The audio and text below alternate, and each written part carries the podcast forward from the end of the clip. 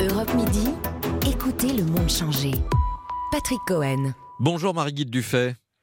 Bonjour. Vous Patrick êtes, la, Cohen. vous êtes la présidente socialiste de la région Bourgogne-Franche-Comté, mais ce n'est pas la, la responsable politique qui parle aujourd'hui, c'est l'amie de 40 ans d'une femme qui a choisi de mettre fin à sa vie et à ses souffrances, qui a décidé de mourir assistée en Suisse il y a un mois, ce que la loi française ne permet pas. Paulette Guinchard a longtemps été euh, élue du Doubs et de Besançon. Elle a été secrétaire d'État du gouvernement Jospin. On lui doit euh, l'allocation personnalisée d'autonomie pour les personnes âgées et dépendantes. Euh, je l'ai connue, je me souviens d'elle. Avenue de Ségur, Marie-Guide Dufay, elle n'était pas une militante de l'euthanasie ou du suicide assisté. Elle n'y était pas favorable, a priori. Non, pas du tout. Si elle était militante dans ce domaine, c'était des soins palliatifs. De toute façon, elle était militante des hommes, elle était militante de l'humanité, elle était militante de, l'autonomie et du respect des personnes. Euh, donc elle n'était pas du tout là-dedans, mais la vie l'a rattrapée. La vie l'a rattrapée. Paulette euh, avait une maladie, euh, une maladie neurologique héréditaire. Elle avait vu sa grand-mère et son père la voir et, et mourir totalement paralysée, totalement ayant perdu toute, toute autonomie, euh, ne pouvant plus euh, non seulement euh, marcher, écrire, lire, mais parler. Et elle ne voulait pas en arriver là, elle qui était toute tendue vers l'échange. Paulette, hein, vous l'avez dit, vous l'avez, vous l'avez connue, donc vous pouvez pas l'avoir oubliée parce qu'on l'oublie pas. C'est une personne qui était tournée vers les autres, qui était sans cesse en train de rechercher euh, à transformer, à améliorer le sort des autres, le sort de ceux qui souffrent le plus. Euh, et euh, pour cela, elle posait des questions et pour cela, elle avait choisi la politique. Elle, elle y croyait, la politique, c'était l'art de transformer notre société pour améliorer le sort des gens, améliorer le sort des gens. C'est ce qu'elle voulait. Et elle s'est battue pour la dignité des personnes âgées jusqu'au bout de leur vie.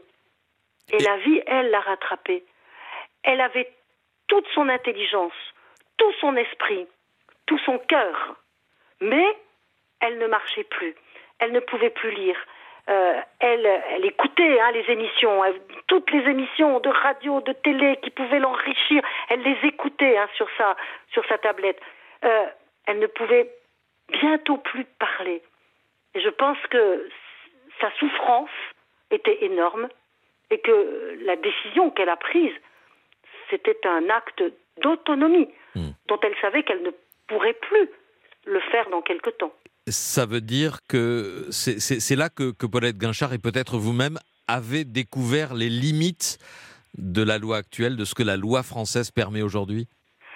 Oui, parce qu'effectivement, euh, elle a consulté le service des soins palliatifs hein, et elle a été euh, euh, très très bien entourée au service des soins palliatifs, mais qui n'ont pu que constater qu'elle n'était pas en fin de vie au sens, euh, je sais pas comment on peut dire, au sens organique. Mm. hein. Mais elle n'en pouvait plus de sa souffrance.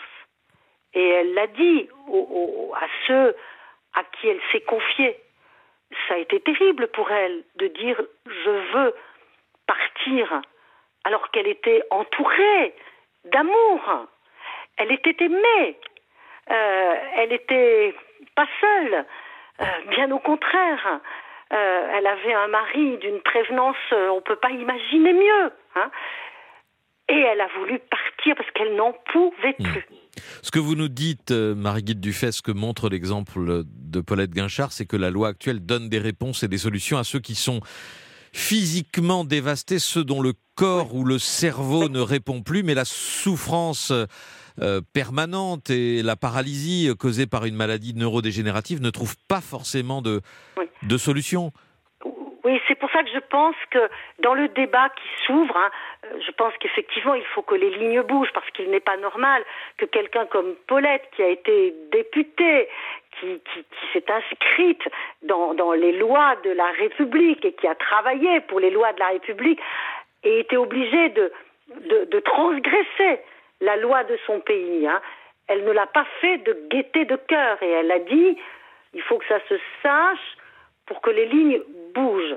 Donc les lignes doivent bouger. Après comment euh, c'est là qu'il y a un énorme débat qui s'ouvre parce qu'on n'est pas que sur un débat euh, juridique avec une loi, on est sur un débat euh, philosophique, on est sur un débat spirituel. Et donc il faut, moi je pense que d'une part, il faut que ce débat s'ouvre au-delà même du vote d'une loi. Puis je crains que la loi ne bouge pas beaucoup ces temps-ci, mais le débat peut-être se, se rouvrir. Est-ce le moment? Je ne sais pas, c'est vrai qu'en fin de mandat, c'est compliqué que ce débat se, euh, se rouvre. Mais est-ce qu'il ne faut pas déjà le circonscrire, ce débat, à des situations particulières, comme celle que vivait Paulette. Hein, ce type de maladie euh, évolutive, euh, paralysante, dont on sait qu'effectivement l'issue est inexorable et, qui fait que l'esprit, euh, l'intelligence fonctionne, mais le corps ne fonctionne plus du tout et que c'est absolument insupportable. J'ai souvent entendu ça euh, à propos de, ce débat qui, court depuis des, années, des décennies euh, en France sur le fait que c'est un débat abstrait et, qu'on n'arrive pas bien à appréhender tant qu'on n'y est pas directement confronté ce que oui, oui, ce qui vient de vous arriver, Marie-Guide Dufay. Pour cela que je me dis qu'il faut peut-être partir de situations très particulières pour que ce soit concret et qu'on rassure aussi tous ceux qui aujourd'hui sont prêts à s'ouvrir au débat mais ont des doutes légitimes, se posent des questions parce que c'est pas simple que de se dire euh, on va légiférer sur le droit à mourir.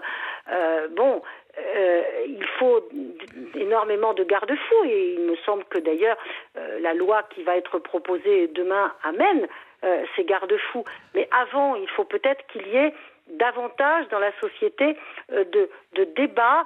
Hein. peut-être que le comité d'éthique nationale devrait, sur une situation singulière, particulière, eh bien, poser une réflexion sur une évolution.